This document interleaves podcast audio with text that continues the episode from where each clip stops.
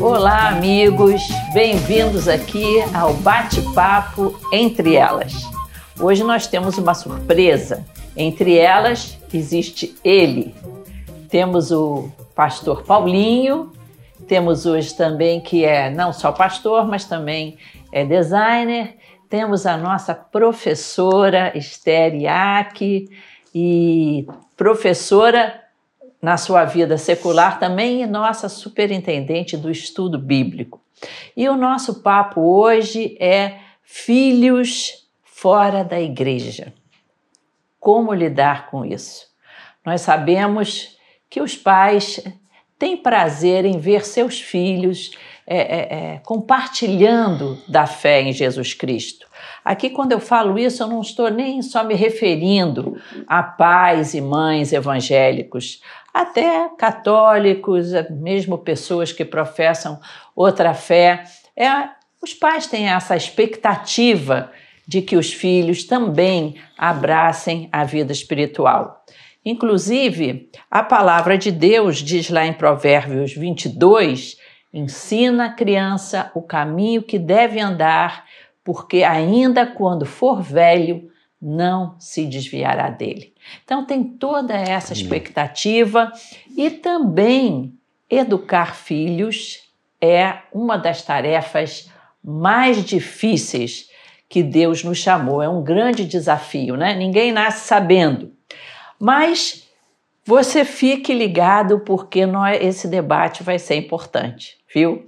E não esquece de dar o seu like aí. Você sabe que dessa maneira o nosso programa atinge uma posição nas pesquisas mais é, é, importante e para pregação do Evangelho isso tem um peso muito bom. Amém. Tudo bem, Tudo Pastor bem? Paulinho? Tudo bom? Que por acaso, para quem não me conhece, ele é meu filho. É verdade. e querida Esther, seja bem-vinda aqui Obrigada. no nosso bate-papo, sempre com uma maneira muito brilhante e inteligente de falar Sim, conosco. É então, nossa primeira, nossa primeiro aqui desafio é responder a seguinte pergunta. E vai orando por nós aí, hein? Porque não é fácil não esse assunto. Esther, como lidar com a frustração de ter um filho fora dos caminhos do Senhor? Aquele filho, aquele bebê lindo, fofo, querido, que você trouxe na igreja para ser consagrado ao Senhor, frequentando escola bíblica, participando do coralzinho infantil, com aquela bequinha linda, depois chegando na adolescência, acampamentos, é, se batizou e de repente esse filho já adulto ou já mesmo no, na, no início da sua adolescência se afasta, não quer mais professar. A, a, não, nem digo que, que vai dizer que não sou mais cristão, mas se afasta da igreja, da comunhão. Sim. Eu acho que é uma situação muito difícil, né? Nós pais já temos assim a algo já nos acompanha naturalmente, a gente já se sente culpado por tudo que acontece com os nossos filhos. E quando a gente vê ainda um filho se afastar dos caminhos do Senhor, sendo esse ensinado desde a tenra idade, levado para a igreja, eu imagino que a frustração seja realmente muito grande, seja uma tristeza muito grande, né? Eu não tive essa experiência, espero que Deus me poupe dela, Amém. mas eu conheço muitas pessoas que tiveram. E se eu tivesse que falar alguma coisa para você, pai, para você, mãe, que está passando por esse momento difícil, porque só Deus conhece o seu coração e que às vezes você pensa assim que você não vai aguentar. Né? Eu quero te lembrar de uma passagem bíblica que diz que Deus conhece a sua estrutura e que lembra-se que você é pó. E eu quero te lembrar também lá de Filipenses que é importante que tudo que esteja incomodando o seu pensamento, as suas tristezas, sejam apresentadas a Deus através da oração e súplicas com ações de graça. E eu tenho certeza que Deus vai ouvir a sua oração. Eu acredito que uma das armas que nós cristãos temos para lutar contra essa dura realidade, né, e que a gente vê que nos acompanha desde os tempos bíblicos, que às vezes o problema não é você, mãe, não é você, pai, que ensinou, que levou para a igreja, mas o seu filho cresceu e ele fez as uhum. escolhas dele, mesmo sendo ensinado. Nós estávamos aqui há pouco discutindo sobre isso e o que me faz lembrar de alguns nomes bíblicos, né, como o profeta Samuel, que a partir dali ele foi o último juiz de Israel. A partir dali houve uma quebra e eles pediram o quê? Um rei sobre eles. Por quê? Porque os seus filhos, a Bíblia diz lá em 1 Samuel, que os seus filhos não seguiram os caminhos de Samuel. Ou seja, eles não fizeram aquilo que eles foram ensinados. E Samuel era um profeta de Deus, eleito por ele, né, que foi juiz do, é, em Israel durante tanto tempo e respeitado por isso. Uhum. E, no entanto, os seus filhos não andaram nos seus caminhos, e através disso, e por causa disso, eles pediram um rei sobre eles, inclusive contra a vontade de Deus. Né? Eles, eles escolheram: eu não quero mais a teocracia, eu não quero mais Deus aqui tomando conta de nós. Agora a gente quer um rei sobre nós, como os outros povos. Tudo começou com a rebeldia dos filhos de Samuel. E a gente pergunta, ué, mas Samuel é um profeta de Deus, um homem que Deus abençoou durante toda a sua estadia neste mundo.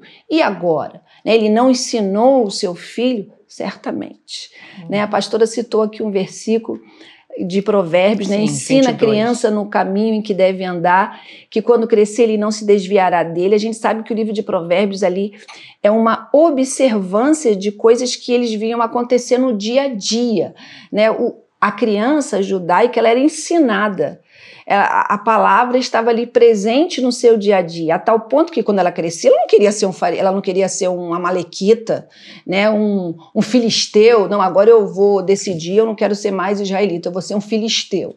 Não, porque aquilo estava entranhado nela. Então, pela observância, né, tá ali o versículo: ensina a criança no caminho que deve andar, que quando crescer não se desviará dele. Então, o que eu tenho para te dizer é que há esperança né? Continua amém. orando, pedindo ao Senhor e apresentando a Deus tudo que tem trazido assim, tudo que tem acontecido na vida do seu filho, que tem que tem provocado uma tristeza muito grande no seu coração, que certamente em tempo oportuno você vai ver os resultados da sua oração. Verdade.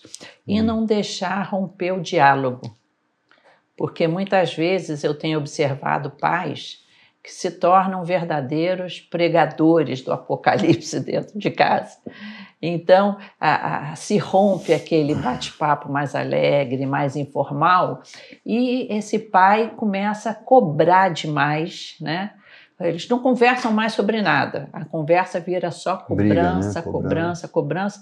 Isso às vezes acaba até afastando Sim. mais o, o jovem e cobranças sempre baseadas na, na, na Bíblia, né?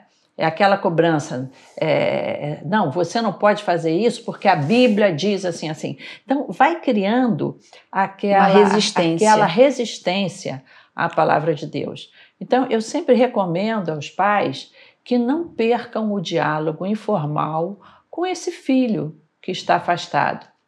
Sim. Procurem manter assim uma. Você não pode usar das mesmas regras que você usa para ovelha para bode, né? A verdade é essa.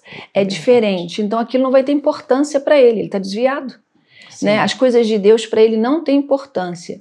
Aí a gente tem que esperar o momento certo uhum. para você então usar a palavra de Deus para poder fazer despertar naquela pessoa o, o, desejo de retornar a ouvir a sua palavra.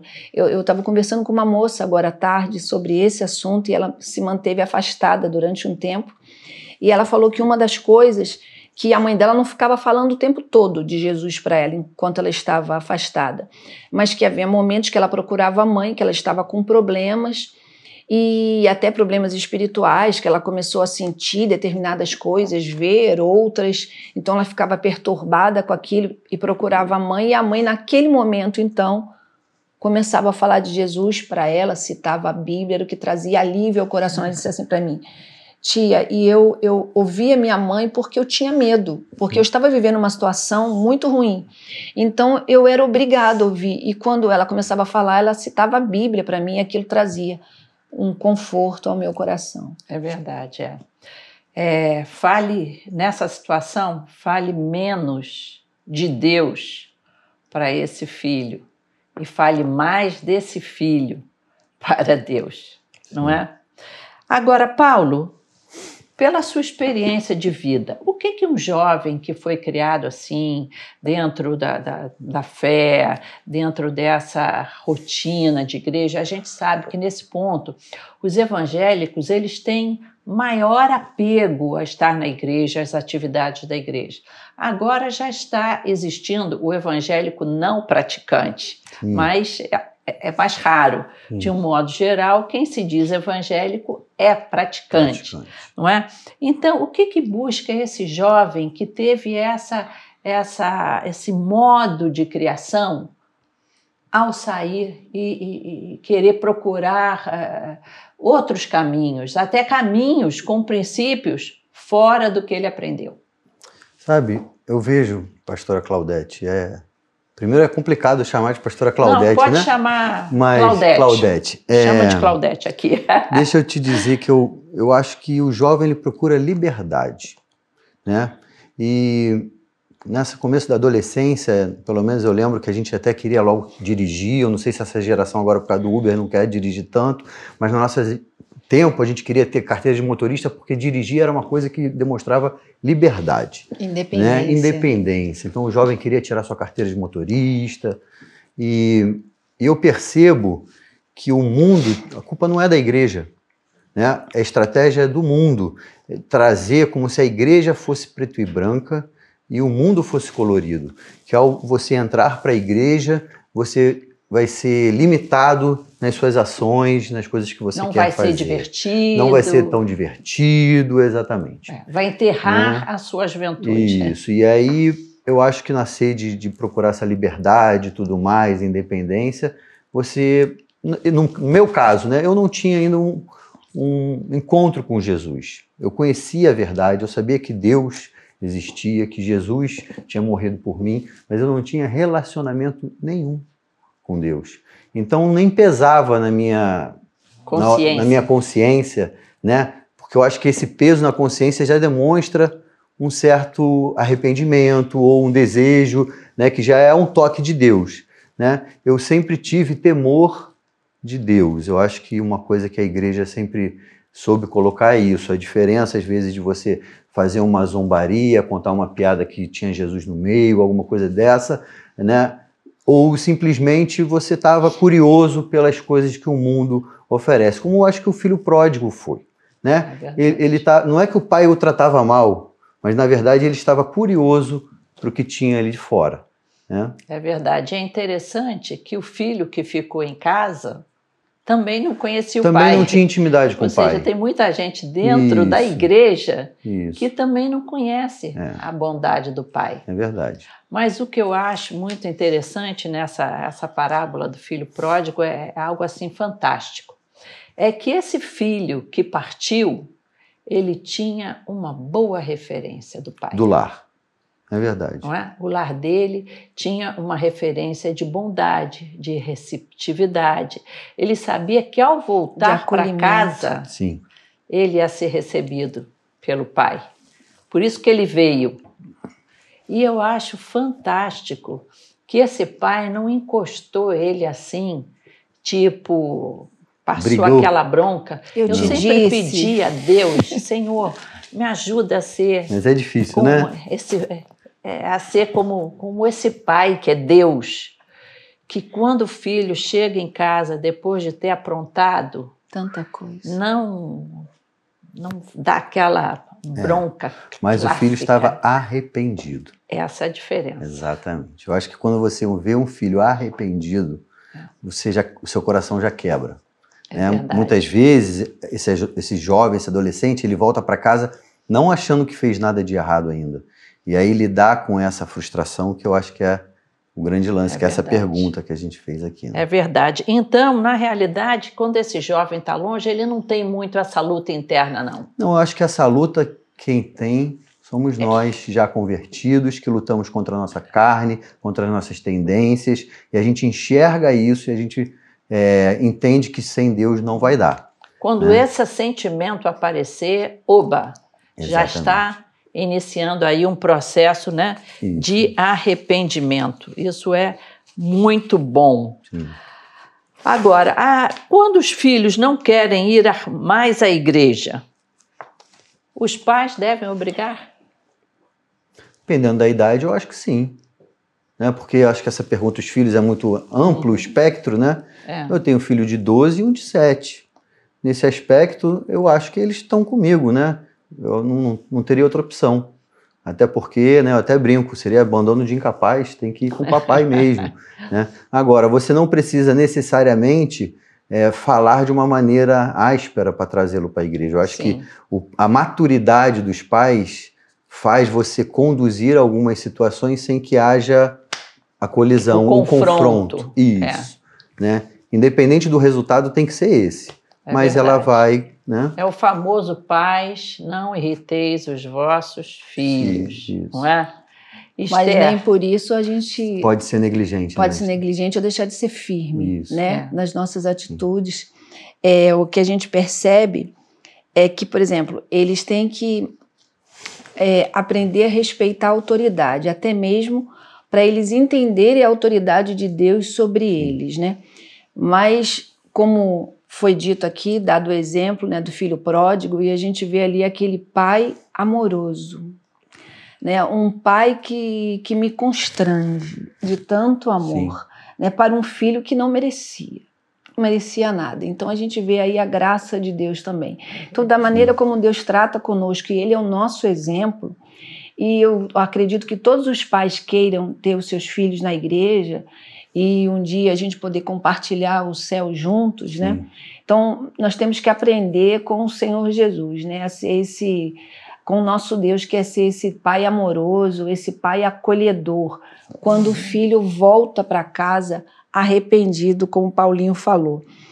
É, o que a gente percebe também é que quando há essa desconexão emocional é, da família, dos amigos, é mais fácil, principalmente para o adolescente, ele se desconectar da igreja também, ele se afastar da igreja. Né? E isso geralmente acontece naquela fase de 17, 18 anos, que eles estão terminando muitas vezes o ensino médio e indo para uma faculdade, que aí eles passam até a ter até outros amigos e outros deixam é, de, de estarem até no, naquele ambiente que eles estavam antes, mudam de cidade por conta da, do curso Faculdade. que irão fazer.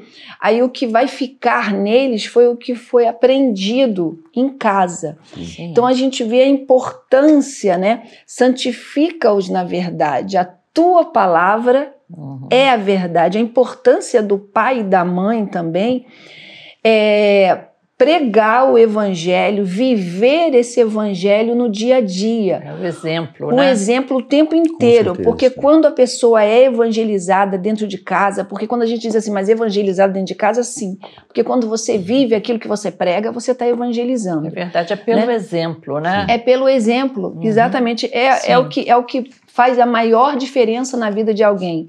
Inclusive, a gente aprende a falar pelo exemplo, Sim. né? pela Sim. imitação. A gente É. começa a imitar os sons dos nossos pais, daqueles que estão nos ensinando a Sim. falar. Então, a mesma coisa, a gente aprende por imitação, né? por Uhum. exemplo, de ver o outro agindo daquela forma. Então, quando a gente. é, Então, o que eu percebo é que a gente precisa falar de Jesus o tempo inteiro para os nossos filhos, né? Durante uma brincadeira, na hora do almoço, no café da manhã, e às vezes até mesmo a gente tem esquecido, que a gente pode dizer assim, algumas pessoas podem colocar isso como um ritual, mas é algo que faz a diferença e que fica no nosso coração. Aquilo de você acordar e orar para agradecer a Deus pela Sim. noite, antes de sair de casa, orar Nas e pedir a refeições. bênção de Deus, agradecer a Deus antes das refeições, né? abençoar o seu filho na hora que ele vai sair. Então, tudo isso vai fazendo a diferença na vida da criança, evidentemente, é, fora outras coisas, atitudes de car- é, que você não deixa entrar na sua casa de falta de caráter, a mentira não passa a Sim. ser uma prática no dia a dia também da sua É o família. exemplo mesmo, né? Isso tudo E faz diferença. Você até falou falar de Jesus. Nem sempre falar de Jesus é ficar citando um versículo. Você fala de Jesus quando você age como Jesus, com bondade, com retidão, com justiça, com graça, com misericórdia. Isso, educar os filhos com essas, com esses princípios, né? É, até na disciplina, você não exercer disciplina com agressividade, com gritos, você está sendo ali como Jesus. Eu gosto muito desse texto de Deuteronômio 6, de 6 a 7. Estas palavras que hoje te ordeno estarão no teu coração. Ou seja, o que você crê, não é? A, a, sua fé em Cristo em Deus. Tu as inculcarás a teus filhos. Inculcar, eu vejo, é, é botar mesmo Sim. na mente, né? Sim. E delas falarás assentado em tua casa. Ou seja, nos momentos de relaxamento, de você está sentado na mesa, Sim. você está conversando ali, andando pelo caminho. Você está hoje aqui no, no Faz trânsito, parte do seu dia a dia. Quando que você fala de Cristo para um filho? É quando você não reage com grosseria com aquela pessoa que te fechou. É quando você deixa aquela, aquele outro que está pedindo que você dê uma paradinha para ele conseguir entrar na pista dele. É no seu relacionamento Você com seu Pai, Deus te abençoe. Né? O é. teu filho está vendo isso. Não, papai deu uma segurada e, e deixou passar, não é? Isso no caminho. E ao deitar-te e ao levantar-te, ou seja, a vida toda. Todos os momentos. Você está passando para um seu filho é, é, o, o comportamento que deve ter, não é? Agora, Paulo, como nesse período que você teve afastado, embora você teu coração tivesse lá fora, você ainda vinha assim na igreja para agradar os teus Sim, pais. Para bater ponto. Eu acho que isso te abençoou. Com certeza. Você vinha com para agradar mesmo. Você não está afim, está voando, mas é, é, eu acho que é uma forma que você é, de honrar pai e mãe, atender os pedidos não é? Do pai e mãe. Mas como que os irmãos da igreja se portaram com esse jovem? Eu sempre tive amigos na igreja. E eu nunca fui é, taxado, nada disso. Né? Então, Lá vai o, não, não, o caído, o não, ímpio. Não, não, pelo contrário, eu acho que sempre houve uma vontade de reaproximação.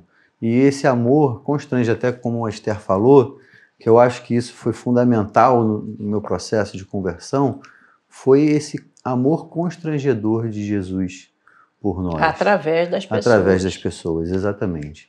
E aí você começa a enxergar que realmente é algo de diferente. Eu sei que né? você teve um amigo muito especial nesse processo. Tive. O Judimar. O Jude, é verdade. E ele, ele falava para mim que ele ia até a porta do inferno, ele só não entrava lá para me buscar. E realmente ele me servia com o tempo dele, estando junto para poder me influenciar, com o jeitão dele, o jeitão dele. ele estava ali perto para poder é, ter voz e, e realmente ele fez a diferença na minha vida, né? Que coisa, quer dizer, é, isso é, é até um alerta para nós é, frequentadores de igrejas, né? Sim. De, de ter essa paciência com o jovem que está ali, você sabe que ele não está pronto, que ele apronta, ele não está pronto, ele apronta, Sim. não é? Mas ter essa misericórdia para mantê-lo junto. Sim. Isso é muito importante. Mas eu acho, sabe, que, que nesse ponto é, sempre teve, sempre teve esse, essa ponte de retorno. Uhum. Né? Os amigos da igreja sempre deixaram essa porta aberta. E isso realmente fez a diferença. Quer dizer, você nunca foi tratado assim como o perdido. Vai não, lá, vai o perdido. Inclusive você me tratava como se eu fosse crente. Com eu certeza. lembro que às vezes você pedia para eu orar por um problema com um projeto seu, eu lembro aquele projeto sim, grande sim. que você fez. Aí eu, poxa, você vai me pedir para eu orar e você me tratava como se eu fosse crente. É eu que a que... fé é o firme fundamento Isso. das coisas que se esperam Isso, e a prova das coisas que se é. não veem. Sempre eu falava assim, não, a sua a oração, a sua oração é muito especial para Deus. Não é? é? Deus sempre ouve oração. Se temos algum jovem aqui assistindo essa, esse nosso bate-papo, saiba disso, não importa como você estiver Quão fundo é esse poço? Como diz lá até o hino do, do pastor Sim. Paulo, né? O teu braço de amor é maior do que a distância que eu percorri. Aliás, esse é até um hino baseado no filho pródigo mesmo, né? E então, tem pessoas que acham que o, o, nosso pecado faz separação entre nós e Deus, mas não que Deus não possa ouvir a nossa oração. Ele sempre ouve oração, ele ouve a oração dos pecadores. E é nesse relacionamento que vai acontecendo a mudança. Então, se eu tiver que dar aqui uma opinião aí para os pais que nos assistem, tratem sempre os seus filhos como servos de Deus e os estimulem a vir à igreja, mesmo não se achando em condições. Não é?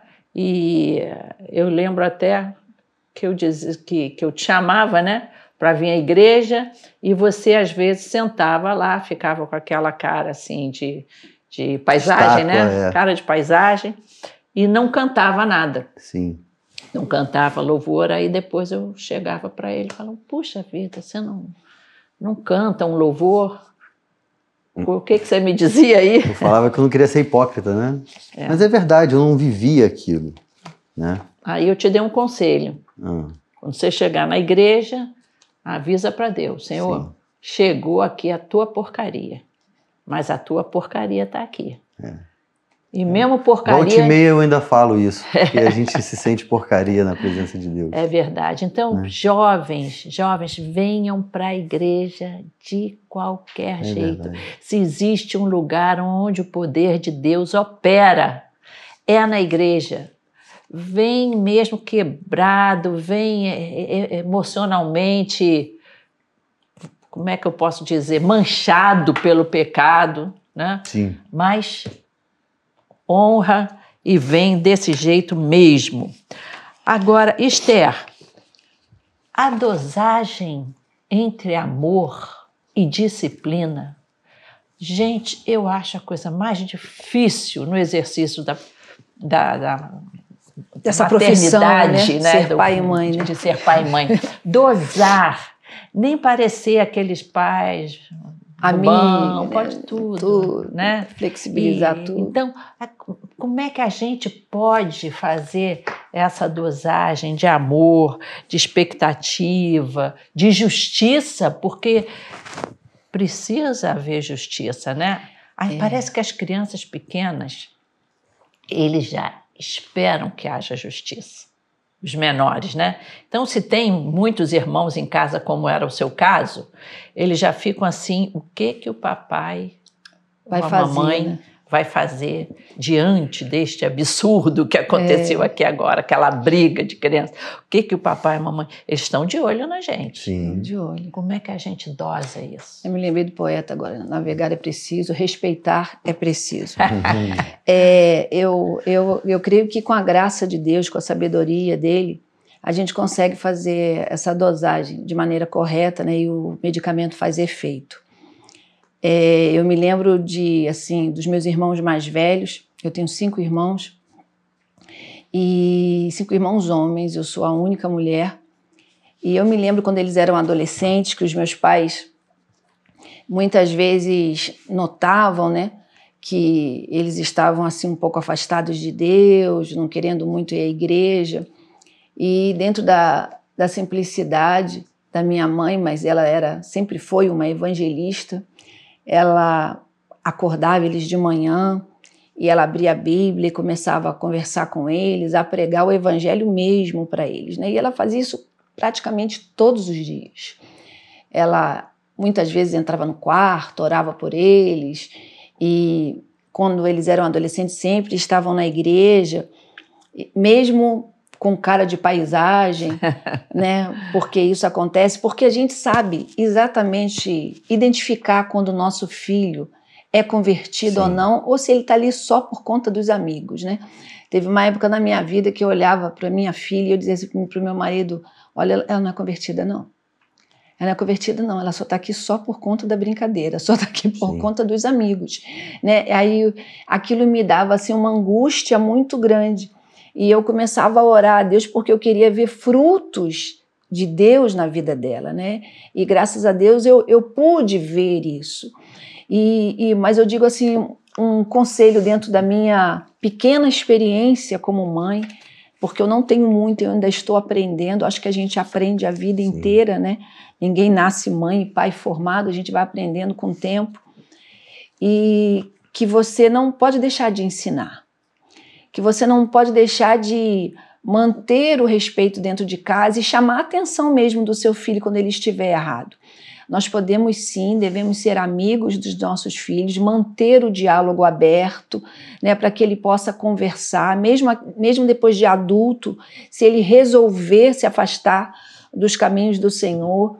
É, eu acho que, o, que uma das coisas que a gente precisa manter é o canal aberto, para que ele possa sempre confiar em nós, né? E, e com isso você hum. começa a entender, procura saber dos problemas dele, ele vai compartilhar isso com você, porque ele vai ter acesso mas você não pode esquecer que você é o pai, é a mãe dele e que você tem sim uma responsabilidade diante de Deus e com amor, né, com dedicação, você vai procurar sempre chamar a atenção do seu filho no momento certo, dizer para ele se ele estiver errado, que ele está errado, né? Mas isso com amor sim, você o ama, mas você não pode concordar com determinadas atitudes sim. dele ou então simplesmente fingir que não vê para não perder o seu filho. É, é aquilo que você falou, né, que às vezes a gente, quando é menor, a gente fica esperando o pai e a mãe tomar a atitude correta com aquele filho que fez algo errado. Né? Então, às vezes você só tem um filho e ele quer até que você esqueça que ele cometeu aquele ato. Mas isso vai ser ruim para ele, porque ele mesmo, depois, mais tarde, ele vai dizer: Mas você foi conivente comigo. Né? Eu agi daquela forma, mas você na época não me chamou atenção. Então acho que a gente não pode esquecer da responsabilidade que nós temos diante de Deus de procurar sempre trazer sim o nosso filho e a nossa filha à luz das coisas que estão certas, de acordo com a palavra de Deus, com muito amor, mas deixando isso bem claro. Isso aí faz a diferença. Tem que ter né? limite, com né? muito amor. Sim. Muito amor. Eu acho que os filhos precisam sentir que a casa deles é o porto seguro. Sim. Não importa o que aconteça, existe na nossa casa um lugar em que eles vão encontrar um abrigo. Pode até ser que você não concorde, né? Com o que o levou ele a, a, ficar lá todo esfarrapado e fedorento, como foi o caso do filho pródigo. Você não concorda, mas na hora que ele chegar na porta e falar, eu preciso. Você não pode desistir do seu filho, né? dessa casa. Você não pode desistir nunca, seja o que for.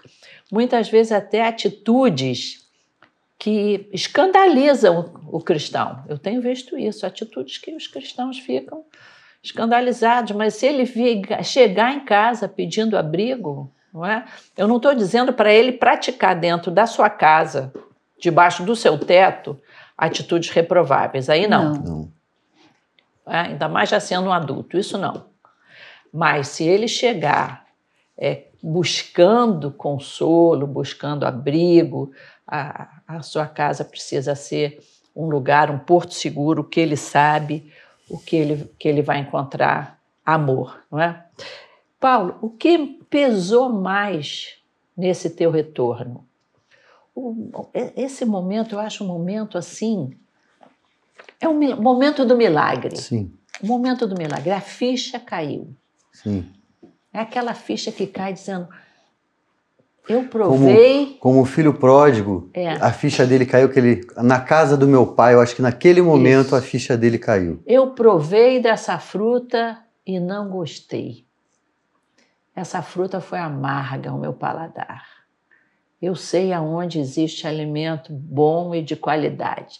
Que, como é que, que foi esse, esse momento? Que eu acho um momento assim, não vou falar mágico porque não tem magia sim, no Evangelho. Sim, tem sim. milagre. Milagre. Como é que foi certo. esse momento do Olha, milagre? Eu acho assim, o que pesou foi esse amor constrangedor de Jesus. Agora, no processo, ele usou coisas práticas. Uhum. Eu era namorado da Juliana, minha esposa hoje, e ela aceitou a Jesus. E eu conhecedor da Bíblia, mas não queria ter compromisso com o Senhor. Mas eu conhecia, comecei a explicar para ela, comecei a caminhar junto, começou a existir nela uma sede de ler a Bíblia, e isso foi me contagiando, porque eu acho que algumas coisas contagiam. O Sim. medo é uma delas, é. né? Mas eu acho que esse primeiro amor pelo evangelho também contagia. Então eu era um menino que conhecia a verdade, mas nunca tinha tido um encontro genuíno com o Senhor Jesus, ao ponto de querer abrir mão, renunciar das minhas práticas para segui-lo. Então ali eu começando a explicar para ela, andar junto com ela, ver esse amor nascendo no coração dela, eu digo que nesse processo a minha ficha caiu também. Né? Que legal, que coisa maravilhosa, né? Sim. E Hoje, como você hoje é pastor de adolescentes. Certo. Então você lida diretamente com, com esses jovens que estão vivendo essa ambiguidade. Porque muitas vezes é, fica essa, essa, essa dificuldade, né? Ao mesmo tempo, ele sabe que Jesus é a verdade, ele sabe, é, ele conhece tudo aquilo, mas ele também é, quer experimentar esse mundo. Então, você lidando com esse adolescente, o que, que você aconselha os pais, pais. nesse período Sim. difícil? Sim. A adolescência é um período difícil para todo tipo de de paz, sejam eles cristãos, não é? é Ou não, é um período que, o, que os hormônios estão fervilhando Uma fase de aí. mudança muito grande. É, né? Não, e, e, eles estão querendo buscar a sua identidade, não é? Eu, eu digo que é o período mais perigoso da vida. Essa adolescência e início da juventude.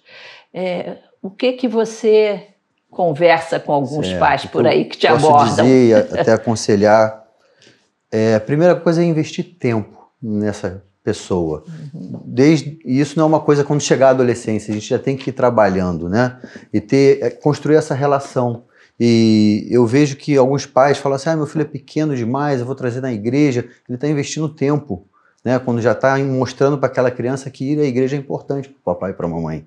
Então, investir tempo não é só tempo junto, mas trazê-lo para eventos da igreja. Muitos pais, às vezes, eu sinto que eles não dirigem, as crianças não dirigem, não tem, eles precisam gastar tempo, sim, trazendo nas atividades. Se tem PG, tem que trazer seu filho. Pequeno grupo. Pequeno grupo. Se tem uma atividade na igreja, ou culto dos adolescentes é no sábado, mas se ele sempre tem um evento no sábado que impede ele estar no culto dos adolescentes, como eu já vi, prática de alguns esportes que são de elite, a pessoa não tinha tempo para nenhuma atividade da igreja. E aí eu acho que nessa hora a gente tem que investir para que ele tenha, sim, venha à igreja, como eu tive essa oportunidade, a semente foi plantada. E aí, como pai, você fez a sua parte e sabe que Deus vai fazer a dele. Um dia essa semente germinou no meu coração.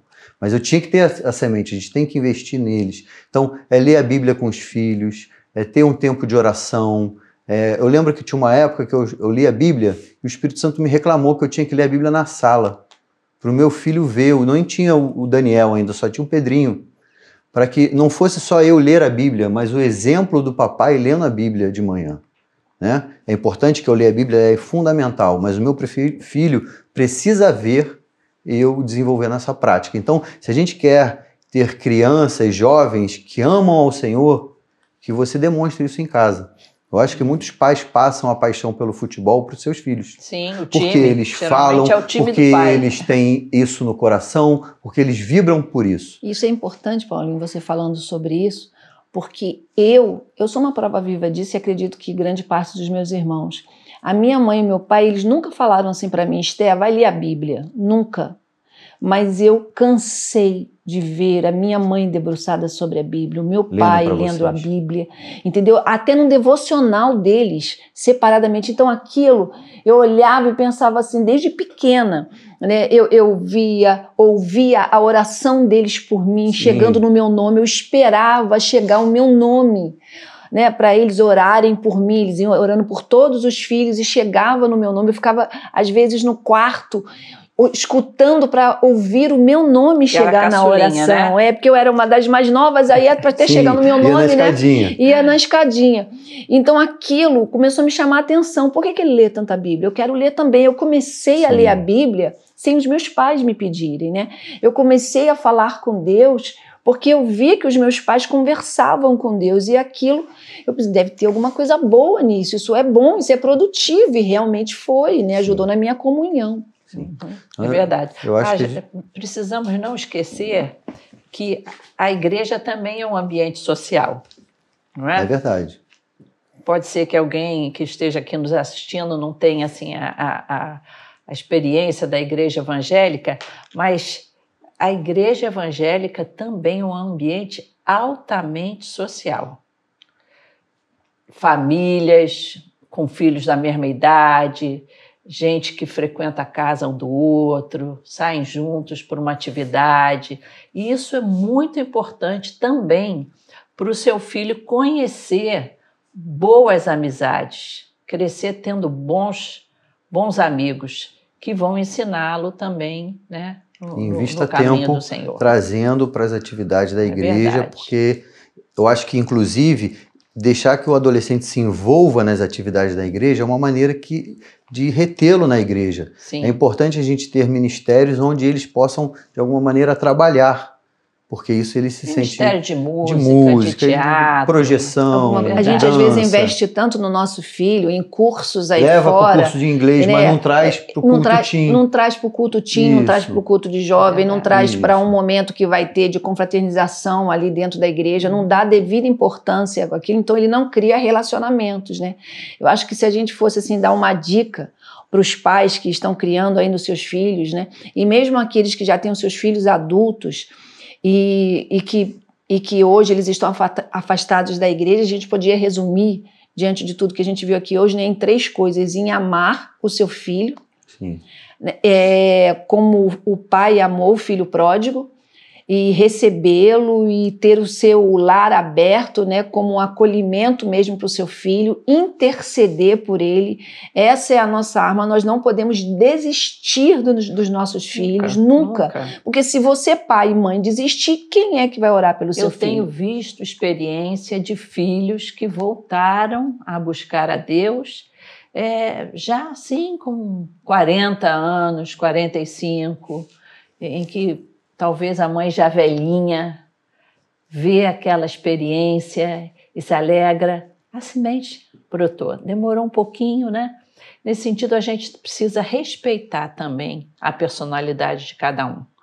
E muitas vezes a gente é, é, avalia a espiritualidade pelo que a pessoa passa, né? Se aquele fala, aleluia, glória a Deus, essa espiritual. Você é um que, que é mais de oração, fica orando e tudo, e aí você diz, ah, esse é espiritual, ele não é. Mas as pessoas têm diferentes formas. Ainda bem que Deus nos olha de maneira de expressar a né? sua espiritualidade. Ele conhece é? o coração. Então eu acho que às vezes a pessoa passa até um período assim meio frio, meio longe da igreja, por alguma razão, mas não significa que ele apagou Deus dentro dele, que esse jovem, esse jovem adulto, apagou o Senhor dentro dele. Eu acho que nesse ponto aí os pais devem pensar o seguinte: vai brotar essa semente. É, então é amar, interceder e evangelizar. Né? E respeitar o tempo também do outro. Isso eu acho fantástico na igreja evangélica, que o batismo é uma decisão pessoal. Você não é batizado criança, você é batizado quando você tem consciência da sua fé. Então, eu, eu pastora, meu esposo pastor, o meu filho foi ser batizado com 20, 20 e poucos anos. 20 e poucos anos por escolha dele, não imposição. Então, pais, tenham respeitos, respeito pelo momento do seu filho, momento com Deus, não é? O tempo já está acabando, gente tempo tá aqui passou rápido, tanta coisa ainda para falar, mas eu acho que ficou aí esse lembrete da Esther. Não deixe de crer, não deixe de ter fé. Trate seu filho como crente e ore, ore, ore e ame, ame e ame, que Deus vai te dar vitória, vai te dar muitas alegrias. Os filhos dão muita alegria ao nosso coração. Queria terminar esse momento pedindo ao pastor Paulinho para fazer uma oração para você, pai, mãe que nos assiste, para você, jovem também que está nos assistindo, para que Deus nos dê essa sabedoria do alto. Amém. Vamos orar e você não se esqueça se esses programas, estes programas, entre elas, têm te abençoado, colabore conosco para que isso aqui aconteça há um custo de equipamentos, de divulgação. E se esse programa tem sido bênção para você, não esqueça também de abençoar a Igreja Missionária Evangélica Maranata de alguma forma. Amém. Pastor Paulinho, Amém. vamos orar. Vamos orar? Vamos. Senhor Deus, louvado seja o teu nome, Pai. Obrigado por esse dia, obrigado por esse tempo que tivemos. Senhor, não é fácil educar filhos, Senhor.